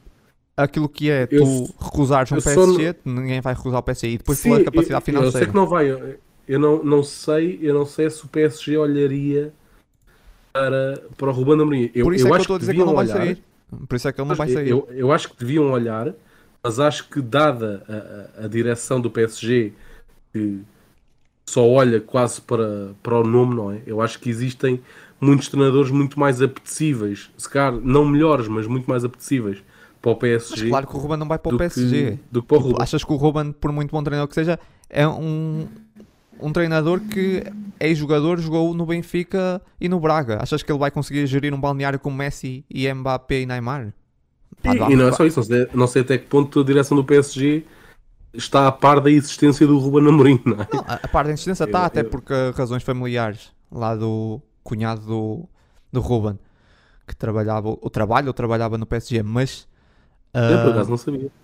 o Antero, o Antero Henrique, que até já deu bastante que falar. Ahm, não sei se ainda está no PSG, acho que está, diretor desportivo. Acho que já saiu, entretanto. Eu não sabia dessa relação familiar. Sim, é o cunhado do, do Ruben. Ahm, mas eh, eu não, não- o Ruben Amorim, de repente, ter que gerir esse balneário, não acredito. Mas é essa, nós temos que, ter, os- temos que perceber, são 30 milhões, é muito dinheiro e isso não me preocupa nada também. Ahm, o Ruben, para mim, não sai essa época ah, e também não acredito que saia na próxima. E quanto a essa coisa do Leipzig, foi mais um contacto. Se o Sporting chegasse e dissesse, ok, vamos negociar 30 milhões em cima da mesa, eu não acredito que o Leipzig uh, seguisse em frente. Acho. Essa é a minha convicção. Uh, mais uma coisa, vamos seguir? Seguimos, seguimos. Ok, então vamos seguir aqui para o próximo assunto, uh, que é um futebol, o futebol feminino.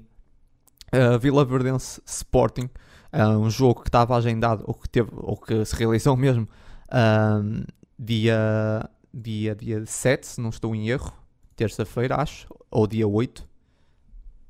Uh, sim, foi dia 8, mas também é indiferente agora. Foi na semana passada.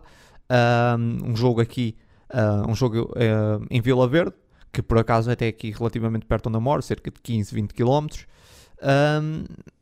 O jogo tinha, tinha transmissão agendada para o- no canal 11, depois ainda tanto iria ser no, no, no canal do YouTube do canal 11. Um, o que é que eu tenho para dizer sobre, sobre isso? É que basicamente os jogos de futebol feminino já existe muita pouca informação, ou seja, uh, os calendários, onde é que vai ser o jogo, as horas, depois, ah, quero ir assistir, onde é que eu arranjo bilhetes? É sempre, sempre complicado. Depois, ah, mas os bilhetes são à porta, são 10 euros, são, são 5 euros. Ok. Ahm, entre todas essas informações, eu estava para ir ver o jogo e não ia sozinho, ia, ia levar algum amigo ahm, que provavelmente nunca viu um jogo de futebol feminino na vida e que até podia, até podia gostar. Só que entre essas faltas de informação todas, eu optei por, por ficar em casa. O jogo ia dar no canal 11, até estava meio a chover. E eu, vou ficar em casa a ver o jogo, ver o jogo, no canal 11, seja no canal, na televisão ou seja no canal do YouTube, indiferente.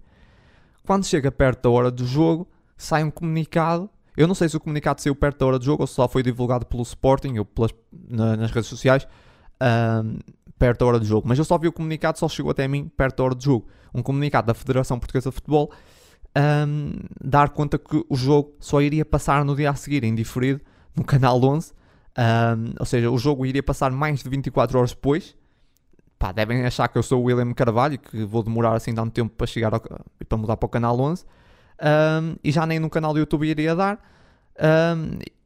a transmissão.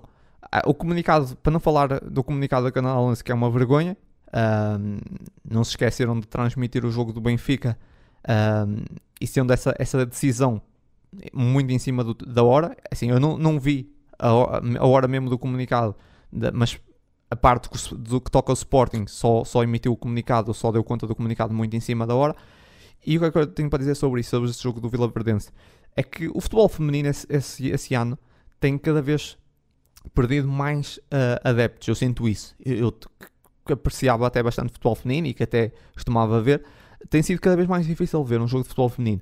Ahm, havia aqui a hipótese de eu ir assistir, uh, mas com a falta de informação acabei por não assistir. Per perdem um potencial até, uh, um potencial encaixe de bilhetes, de bilheteira, se calhar um potencial novo uh, apreciador de futebol feminino, seguidor, não é? alguém que eu levasse, um ou dois amigos que eu levasse. acabei por não ir por a falta de informação. Fiquei em casa a pensar que o jogo ia dar. Entretanto, já não dá o jogo. Com isso tudo, a minha vontade é deixar de acompanhar futebol feminino. Se é isso que é a evolução do futebol feminino, quero... ah, mas é um jogo de, da taça da liga. Pá, é um jogo de futebol feminino é um, entre duas equipas da primeira divisão. Eu imagino isso no futebol masculino. De repente o Sporting vai jogar com o Vizela e é, de repente lembra-se: não, afinal o jogo não vai passar. Não, vai, não há transmissão do jogo. Passámos no dia a seguir. Pá, não, não consigo perceber como é que se pode falar de evolução do futebol feminino quando não há essa, essa, essas bases. Eu acho que o problema do futebol feminino é isso: é que se quer começar a construir a casa pelo telhado. Uh, o futebol feminino não tem bases nenhuma sustentadas, já é, a, Sport TV tem as transmissões todas, comprou as transmissões todas, um, pelo menos da Liga BPI, uh, ah, mas depois não há essas, essas, essas bases. Quer dizer, um jogo de, de, de taça da Liga, não há público suficiente também. Está-se a querer começar muito por cima no futebol feminino sem, sem construir uma base sólida. Um, enfim, fiquei um bocado desiludido com isso e, a minha vontade é, é, começar a deixar de acompanhar futebol feminino. Este ano tenho acompanhado cada vez menos. Um, acho muito mal isso, dessas decisões saírem muito em cima, a fraca informação. E como disse, muito resumindo, acho que o futebol aqui nesse, nesse dia, com, com essas decisões, provavelmente perderam a mim, perderam um, um encaixe da bilheteira, que se eu, caso eu tivesse ido, soubesse mais informação, ter levado alguém comigo uh, e depois o facto de não terem transmitido o jogo, pá, fiquei bastante desiludido e a minha vontade é, é deixar de acompanhar. Uh, eu sei que não acompanhas tanto o futebol feminino, até tenho tentado com, aqui convencer o Ângelo a acompanhar mais futebol feminino, com isso até fico aqui um bocado mal. Mas o que, é que, o que é que tu achas disso aqui? O que é que tu achas do, do futuro próximo do futebol feminino? Uh, sim, realça essa frase que tu disseste foi o que seria isto ter acontecido ao nível de uma competição masculina, não é? E acho que basta acho que basta dizer isto porque nós queremos ir bem. Claro, claro que ao dia de hoje o futebol feminino não está ao nível do, do futebol masculino, mas é uma modalidade que para lá podia caminhar. E eu acho que o primeiro passo para essa caminhada é tratarmos com o mesmo respeito e mesmo profissionalismo as competições de futebol feminino como tratamos as competições de futebol masculino. Eu, eu percebo que em termos de, de, de popularidade e de audiência, se calhar não é tão atraente como seria o que passou no Canal 11 à mesma hora, que eu sinceramente nem sei o que foi. Provavelmente estava a passar uh... repetições ou alguma coisa do género. Pois é, é que se for isso é, é, é, triste. Se calhar não passou para estar a passar um, um jogo do Brasileirão pois. Indiferido, por exemplo, não, não sei. É, a questão uh, quando eu disse que o comunicado era, era uma vergonha é porque no comunicado em nenhum momento refere porquê. Pois, exato, exato. E, e eu acho que a Federação, e, e neste caso eu, eu, digo a Federação porque estando a falar do Canal 11, é o canal da Federação, Sim. a Federação não pode querer uh, passar a mensagem de olhem a atenção que nós damos a isto, olha, olha nós a divulgar o, o desporto feminino e uh, por favor olhem para isto, por favor, por favor deem valor às atletas, muitas delas amadoras que têm que conciliar uma vida profissional com o amor que têm pela modalidade e depois o que eles têm que fazer, que é o mais simples de tudo, uh, tratam com os pés, por assim dizer. Uh, portanto, sim, acho, acho que é, Acho Sim. que é uma vergonha, acho que foi, foi um erro clamoroso da parte do Canal 11. Uh, e enfim, é, é, é, esperar que não volte a acontecer. E, e, e, acho que quem de direito tem que pôr a mão na consciência e, e pensar exatamente aquilo que tu perguntaste: que é uh, a próxima vez, agora quando for um jogo da taça da Liga, o, olha, o, o Sporting Penafiel, vamos fazer o mesmo, vamos dizer Sim. que vamos passar o jogo em direto às horas está, X, é, por exemplo, falaste passamos no dia a seguir em diferente. Das atletas, as atletas já recebem pouco, há muitas a recibos verdes, uh, e com isso é pior, porque como eu estava a te dizer, por exemplo, eu tinha ido, tinha levado um amigo ou dois, pela fraca informação não fui, ficava em casa, via em casa, também acaba por contribuir, porque estás a ver na televisão também a audiência, também nem sequer deu na televisão. Ou seja, com isso a minha vontade é nem acompanhar mais. Sinceramente. Pá, isso é- acaba por ser uma bola de neve, percebes? Que é as jogadoras recebem pouco, porquê que recebem pouco? Temos que Mas, puxar claro, um bocado claro. atrás e perceber. Estão a receber pouco porque se calhar não há patrocinadores porque queiram investir no futebol feminino assim. Eu, eu, pelo menos acho que é difícil tu investir num- numa modalidade ahm, que nunca sabes se vai passar, se não vai passar, onde é que se arranja bilhetes. É, parece que é tudo. Eu, eu, acho, eu acho que se nós dizemos que queremos pôr o futebol feminino ao nível do futebol masculino, por mais utópico ou complicado que isso seja, eu, eu acho eu acho que nunca vai chegar ao mesmo nível, até pela, pelas multidões que move, mas, mas acho, acho, acho um bom esforço, acho que, que se deve tentar. Ah, Agora, nós não podemos ter este discurso de vamos dar atenção e vamos investir e vamos dinamizar o desporto feminino ah, e queremos colocar a primeira divisão feminina ao nível que está a primeira divisão masculina e depois trocar um jogo da taça da Liga se calhar estar a dar um jogo da Liga 3 masculina. Eu, eu acho Então que o problema é dizer- exatamente esse: é querer-se colocar já o futebol feminino ao nível, na estrutura. Como eu te referi, por exemplo, a Sport TV chega aí e compra os direitos todos da Liga BPI e tudo mais. Para, para que isso tudo se ainda não há bases no futebol feminino? Não há público, não há nada sustentado, não há uma base feita. É como estava a dizer, queria começar a construir uma casa pelo telhado. Ahm, o futebol feminino não começou por baixo. Por exemplo, eu pergunto quantos jogos da liga, da liga da principal liga de futebol feminino, por exemplo, jogos grandes, passarem, por exemplo, numa RTP, num domingo à tarde, para promover. Quantos? Eu lembro-me de um ou dois. E e não era de da liga sequer. Houve um jogo que foi um, um primeiro derby de sempre, acho que passou na RTP, e houve um Sporting Eu, eu Braga. lembro-me, eu lembro-me, ainda antes de haver Sporting e, e Benfica, e não sei se Sporting Braga ou não, sei que Sporting e Benfica não existiam ainda no contexto feminino. Eu Lembro-me que o único jogo que passava era a final da taça Sim, exato. no Jamor, ah, que geralmente era, acho que era o, o futebol Benfica, ou o 1 de dezembro que jogavam. Não, Sim, acho que era o e futebol isso já é Benfica. há muito tempo. O futebol feminino já Sim, evoluiu muito. era, o único jogo, era o único jogo que passava na televisão, seja passava na RTP1, mas não havia jogos femininos na, na Sport TV, o que seja. Era Sim, não havia Canal passava. 11 ainda nessa altura também. Sim, certo, e, certo, certo. entretanto, o futebol feminino evoluiu bastante, mas a promoção dele pá, é pouco. E, e, por um lado é positivo isso da Sport TV, mas por outro lado não é. Porque a Sport TV passa os jogos em horários né, pouco, pouco acessíveis. que ninguém, ninguém vai, vai ver muitos daqueles jogos de futebol feminino, ah, só mesmo quem gosta mesmo. Ah, não promove então a modalidade, há pouca promoção da, da, do desporto. Se tu vês o que é que a Sport TV faz publicidade ao futebol feminino aos jogos, pouco vejo. Vês nas redes sociais, não vejo nada. Ahm, por isso, sinceramente, eu acho que o futebol feminino tinha que dar dois passos atrás antes de dar mais um. Antes, ah, antes de dar um à frente, tinha de saber dar. dar ah, a expressão até acho que dá um passo atrás e depois dar dois à frente, mas enfim, eu troquei. Ahm, mas, mas basicamente é isso. Ahm, acho que o futebol feminino tem muito pa- para andar, para andar mas, mas precisa de, de- de perceber o que é que está errado e não tem, não tem feito.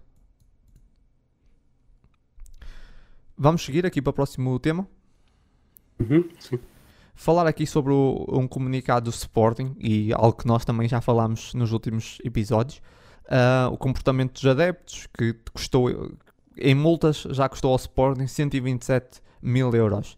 Ahm, nós tínhamos falado disso até acho que no último e eu até tinha dito que se calhar tinha sido para aí 10 mil euros e tal, até achei que estava a exagerar e de repente fiquei escandalizado com esse número. Ahm, 127 mil euros em multas. Ahm, o que é que tu achaste desse comunicado? Sim, eu, eu, eu achei bem que tenha feito esse comunicado e eh, isto com o avolumar da situação. O comunicado que- juntamente com o apelo de bom comportamento. Sim, sim, sim, sim. Eu, eu acho que por, pelo andar da carruagem, se chegarmos ao fim da, da época, se não tivermos um suplente para Paulinho, a culpa é dos adeptos, porque ao ritmo que a conta está a aumentar e, Sim, sim. e acho que ainda. Eu, eu- lá está, eu, eu não fui ao jogo do Boa Vista, eh, não fui assistir, mas do que ouvi na, na Sport TV, mais, houve- mais uma vez houve pelo menos um Sim, ia petardo a falar, ia rebentar falar disso, sim. sim, porque portanto, lá está, houve um sim. apelo, ah, estávamos a falar de 127 mil, 27 mil euros, já tínhamos aqui falado e que era completamente absurdo que alguns sportinguistas estavam a fazer, alguns um, supostos adeptos fariam, faziam no estádio, uh, que eu não consigo perceber, sinceramente. E depois desse apelo, uh, estoura-se um petardo no José Alvalade. Pá, eu não consigo entender, sinceramente, o que é que algumas pessoas têm na cabeça. É, sério, é, é algo que eu não consigo perceber. E isso aqui tira-me do sério, porque é como se entrassem na minha casa, pá, partissem as minhas coisas e eu depois é que tenho que pagar. Pá, é, é, é sério, eu não consigo entender. Depois eu pergunto: aquelas pessoas são sócios? São sócios que provavelmente não. Importam-se com o clube. Não acredito que se importam com o clube. Porque se importam com o clube, não estavam a dar prejuízo ao clube. É, essas coisas custam um bocado, acho... custam um bocado perceber. Estes petardos, uh, diria eu, estes petardos e estas, estas multas, eu acho que têm origem todas nas claques, não é? Porque são, só as claques é que conseguem entrar no estádio com, com este material. Eu, eu vou ao estádio, às vezes nem, uma, nem a caixa dos fones consigo levar para dentro do estádio. Nem uma garrafa, Portanto, às vezes. A, a, garrafa não consegues, tens de tirar a rolha, enfim. N, N coisas. De alguma forma, petardes e tochas e não sei o quê entram. Portanto, eu acho que vêm todas da, das claques. Eu acho que o próximo passo é no fim, ou, ou quando esta multa chega ao, ao clube, o clube obviamente vai pagá-la, obviamente, mas depois é apresentar a fatura aos senhores das claques e meus amigos, olha, isto, nós recebemos esta multa por causa do que aconteceu aqui na, na, no jogo. Nós das imagens conseguimos ver que o petardo ou a tocha ou o que seja originou na claque X. Portanto, Pois, Aqui isso é tudo muito bonito, mas muitas dessas claques não estão legalizadas, não estão com os membros todos registados. Pois, sei, Algumas nem são totalmente legalizadas. Ou seja... Pois o ano passado, e o ano passado, quando se quis depois interditar o acesso das claques e, e, e minimizar o impacto que as claques têm, vimos a cegada que foi, não é? Pois, que, que mas é a verdade é que eu, eu sempre fui contra isso. Mas depois agora olhamos e, e, depois só estão a dar razão à direção. Só estão a dar razão à direção porque um, eu, eu, nunca achei correto essa, essa postura com as claques mas depois olhamos para essas multas e, e, depois de um apelo, quer dizer, houve um apelo, não se, pá, não se, 127 mil, mil euros de, de, multas, não se use uh, objetos, para não se usar objetos de pirotecnia naquele mesmo dia. Pão, vão para um jogo e estouram logo um petardo. Pá, mas o que é que essas pessoas têm na cabeça? Areia? Eu não consigo, sinceramente, Nós não consigo perceber. O, o Sporting, no fundo, está a pagar para adeptos ir ao estádio. É, é, o que está a acontecer. Basicamente. Basicamente, é, é, é, isso. E os sócios estão a contribuir para isso, está toda a gente a pagar uh, todos os meses para irem lá, irem eles, lá alguns indivíduos. Eles pagam, eles pagam X, eles pagam X para, por cada lugar. Saem de lá, o Sporting paga 5 vezes mais em multas, portanto, Exato. nós estamos a pagar para que os adeptos vão aos estádios. Pá, yeah, e depois não me digam que gostam do Sporting. Essas pessoas, é assim, porque eu acho que se criou aqui uma, um cenário que é Parece que só porque esses indivíduos que andam atrás do clube por todo lado do país que têm imunidade. Não têm imunidade. Não são mais que eu ou tu. Não é porque eu ando atrás do clube por todo o país e até para fora que de repente posso me dar ao luxo de mandar um petardo à cabeça de um, de um guarda-redes. Isso não me dá essa imunidade. Não é assim que funciona. Porque dá a sensação que, que esses indivíduos acham que, que, que estão acima dos outros e estão acima da lei. Não estão. Não estou, tenho que cumprir como todos. Se eu não posso entrar para o estádio com uma tocha, e pá, e acho as tochas, acho que dá um ambiente, um ambiente muito bonito ao estádio, mas é uma, uma lei e eu vou cumpri-la, porque se não a cumprir, provavelmente vou ser detido. Eles também têm que, também têm que cumprir. Só que não. Essas claques estão acima da lei. Não cumprem. Uh, eu estou a dizer claques, sei lá se são claques ou se foi um indivíduo lá no meio que estourou o petardo, não sei.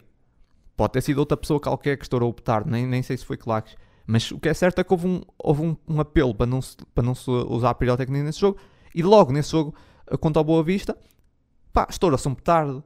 Sinceramente, eu, eu acho que aqui a única hipótese era identificar essa pessoa e interditar essa pessoa no estádio. Não há outra hipótese, não vejo isso de outra forma. Concordo.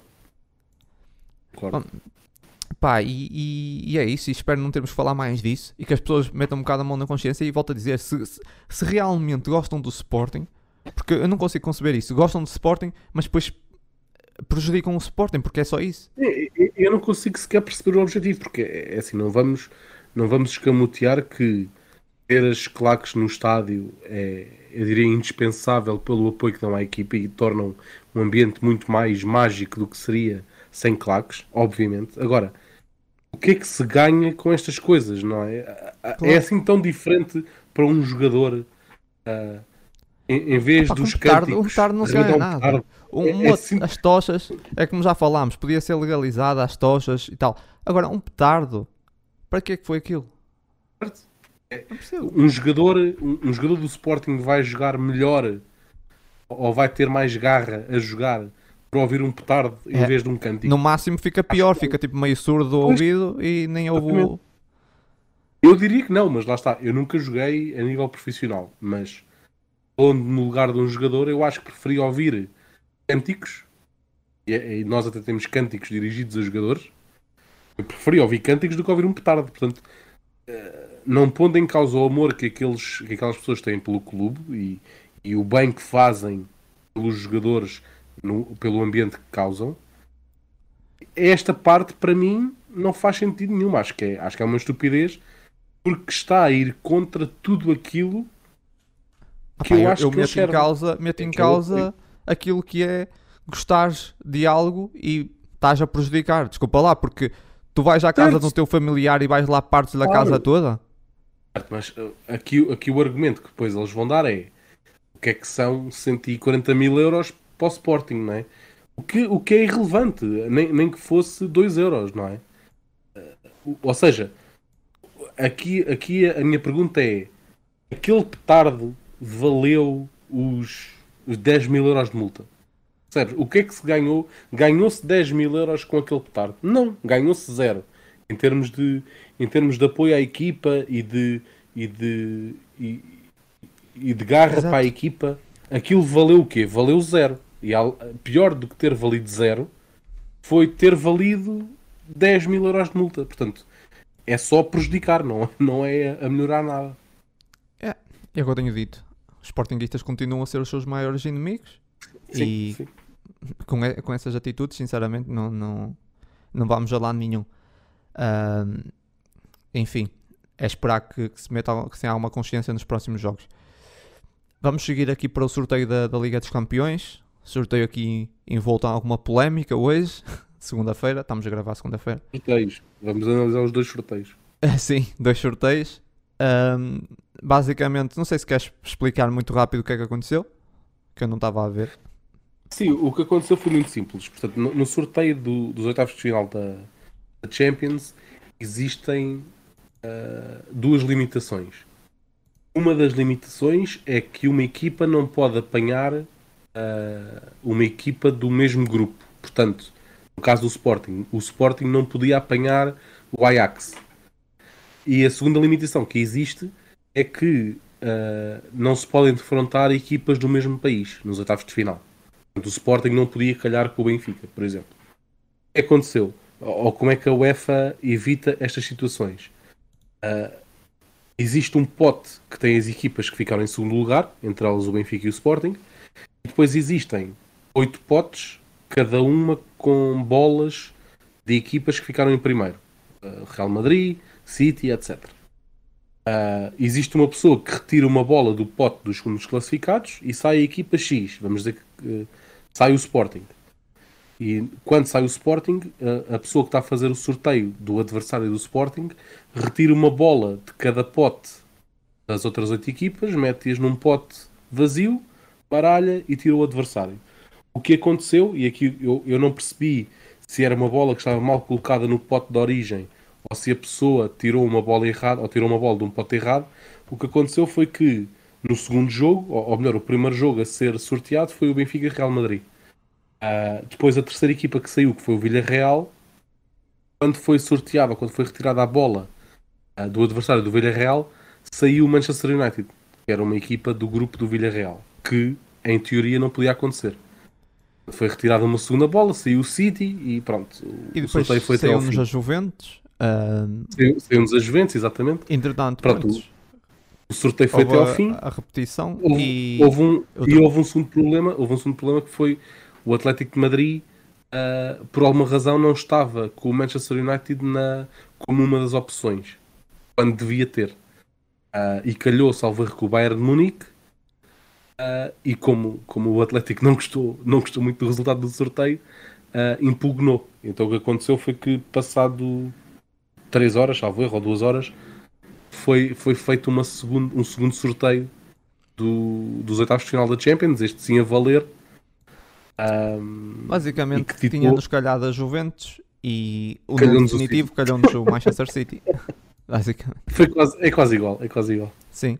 Não, acho que tinha, tinha sido obviamente positivo, não vamos estar a falar muito sobre isso porque não contou. Tinha sido, se fosse a Juventus a conversa era outra, mas calhou-nos o Manchester City. Vamos enfrentar o Manchester City em 16 de, de Fevereiro. Até lá ainda falta muito tempo. Eu acho que a única certeza é que o Benjamin Mendy não estará, em princípio. Continuará, não sei se vai estar preso ainda ou se já vai estar em liberdade condicional, mas não conta. Do, la do lado do Sporting, assim, não há. É muitas dúvidas porque falta muito tempo. São, são quase dois. Um, quase não, são, são mais de dois meses. Um, muita coisa pode acontecer até lá. O que eu acho sobre esse jogo, acho que vai ser. É muito difícil o Sporting passar. Tenho a sorte do primeiro mão ser eh, em Alvalade, mas um, será, será um jogo. Não sei até que ponto é que não seria melhor a primeira mão ser lá, mas será muito difícil. Será muito difícil a forma como joga o City. Um, num, sinceramente, muito complicada. A de, de, de Sporting seguir em frente é mínima mesmo. Mas, mas é bom calhar-nos essas equipas. Acho que podemos deixar uma boa imagem e, e, é um desafio acima de tudo. Por isso eu fiquei contente por nos calhar uma equipa que é um tubarão. Acho que é sempre bom.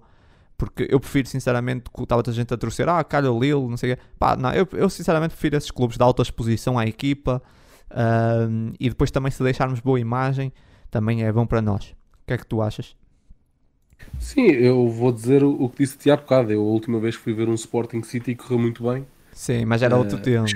era outro tipo de City, mas também era outro tipo de Sporting, se vamos sim, olhar por sim, aí. Sim, sim. Também é verdade, uh, também é ah, verdade. Vamos, claro, claro que o Sporting tem, diria, 10% de hipótese de passar-se tanto. Uh, sim. Mas sim, vai ser bom também para causar isso. visibilidade. Vai, vai ser giro. Vamos ver se o Porro vai estar com o sangue arder para jogar contra o City para mostrar ah, claro. que eles perderam e não, é não apostar nele. Vamos, vamos ver.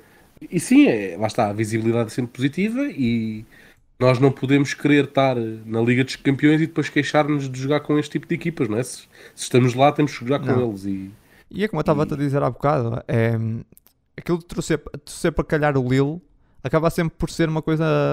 Eu lembro-me, por exemplo, quando a Juventus fez uma festa quando calhou o Porto e foram eliminados a, a, a Juventus, a Juventus, não sei se foi a Juventus, mas pelo menos a imprensa italiana. Sim, sim, sim. A imprensa... festejou, festejou entre aspas, ter calhado o Sporting. Sim, sim. Ano, eu, eu fiquei muito contente com, com isso porque normalmente corre bem.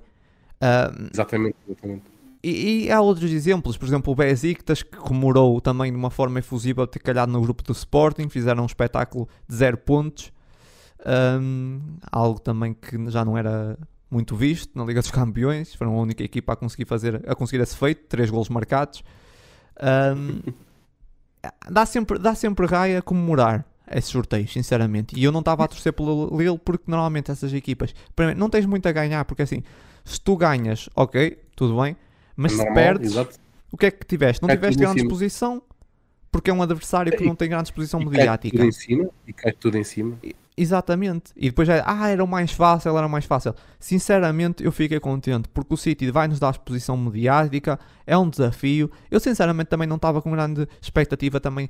Vamos ser sinceros, seguir para os quartos já é, é quase impossível. Uh, podíamos conseguir, mas depois também dos quartos provavelmente já não seguíamos. E, e depois também a nível uh, interno, até que ponto é que não ia ter impacto seguirmos para os quartos, não é? Porque provavelmente todas as outras equipas vão cair, uh, o Porto provavelmente depois cai, cai, cai o Benfica também, e, e o Sporting seguia para os quartos, e nós lembramos do impacto que teve no Porto quando, no ano passado. O Porto teve um certo impacto no campeonato, ter continuado na Liga dos Campeões, na minha opinião.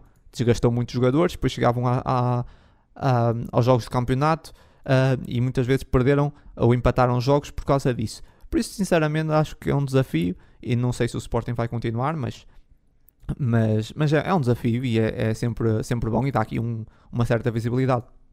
Ok, vamos chegar aqui para o próximo assunto uh, que eu queria mais ouvir a tua opinião. Basicamente, a Final Four da Champions de futsal. Uh, a UEFA quer que se realize na, na Letónia. O Sporting e o Benfica querem realizá-la na Altice Arena. Qual é a tua opinião so sobre isso?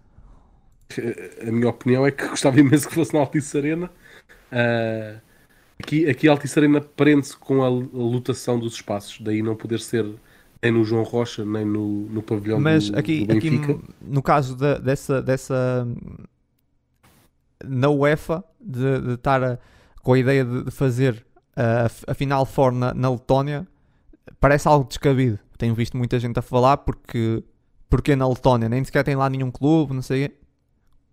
Sim, e mesmo se bem que a Letónia tem, tem, tem prática de futsal, mas lá está, não, não vai ter nenhum, nenhuma equipa na, na Final Four. Ah, aqui eu acho que se prende mais com a questão de, independentemente de quem chegar à final, ah, será sempre um jogo em campo neutro. Tem claramente a ver também com a, a lotação do espaço. Lá está, eu, eu penso que são, não me recordo bem se são 15 mil ou 20 mil adeptos que, que a UEFA obriga uma lotação mínima do espaço. Logo aí, tanto o João Rocha como o, o Pavilhão da Luz ficam, ficam eliminados e a única opção seria o Altice Arena. Ahm, aqui há sempre o risco de acontecer o que aconteceu na Final Four do ano passado, salvo erro, em que a organização fica sempre um pouco aquém e depois acabamos por ter um, um jogo de uma final de uma Liga dos Campeões que, em teoria, será o grande jogo do ano de futsal, no que toca a clubes, obviamente, em que tens, se calhar, nem meia casa e o ambiente não, não fica tão ao rubro como é ficaria, essa. como ficaria num, num, num pavilhão de alguma das equipas ou pelo menos num país. Sim. Acho que se mais- fosse cá mais seria muito mais. Sim, o ambiente seria mais. ah, Sim, eu, eu adoraria, adoraria que fosse, adoraria que fosse no, no já assisti, Não estou a ver adeptos espanhóis e portugueses a ir. Sinceramente, Eu já acho que não é. assisti- Agora vou, vou dizer uma coisa que me vai parecer, vai-me fazer parecer velho.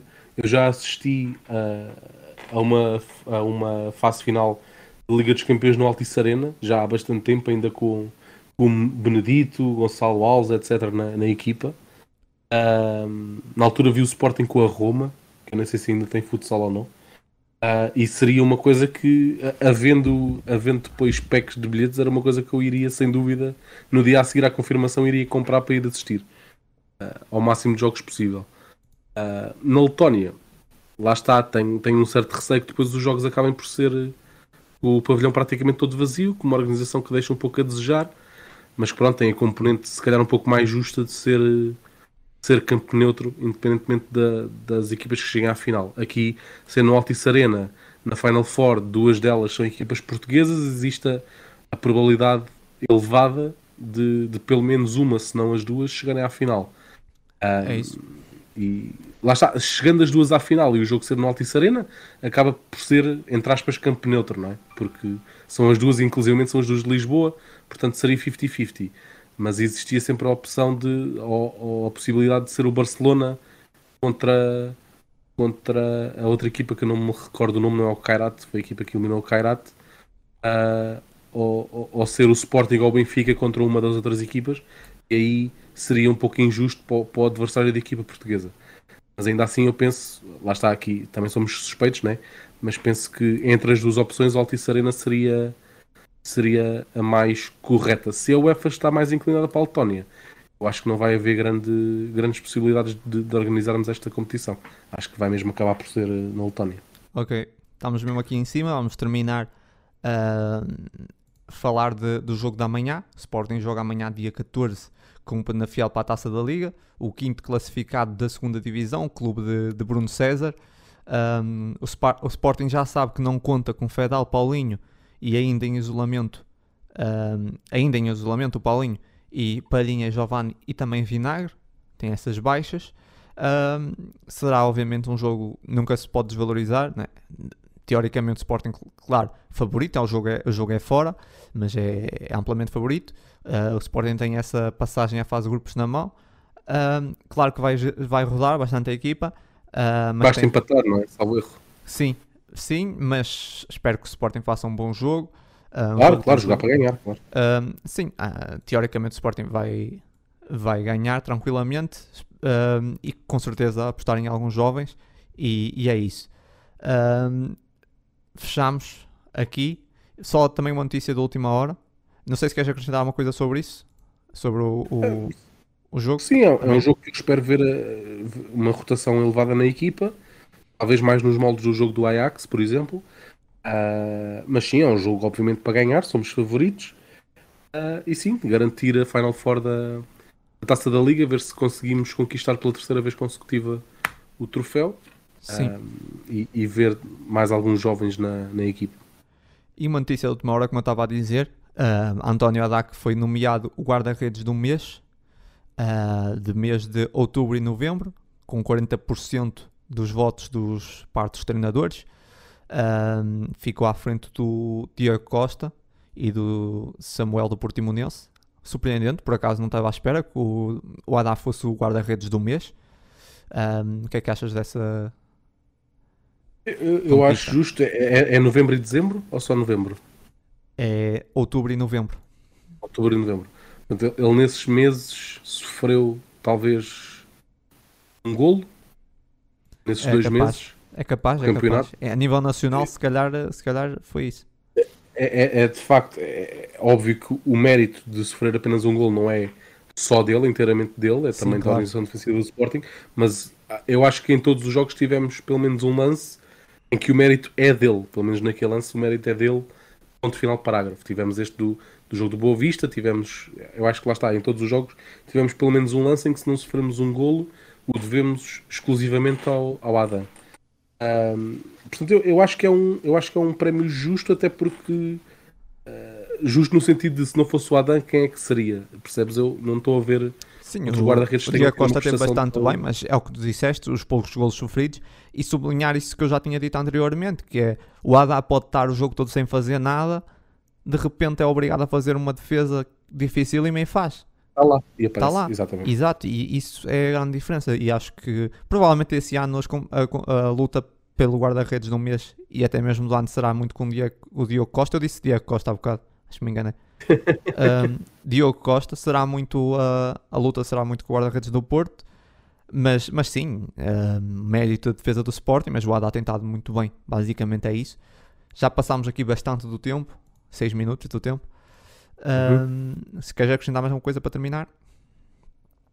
Uh, não, uh, é, é, ver como corre o, o jogo da manhã e, e lá está, mais uma vez estamos aí nas, nas redes sociais e no, no nosso blog, acompanhem-nos e é digam-nos se tiver algum, algum conteúdo que queiram ver no nosso blog e até para a semana, Leões.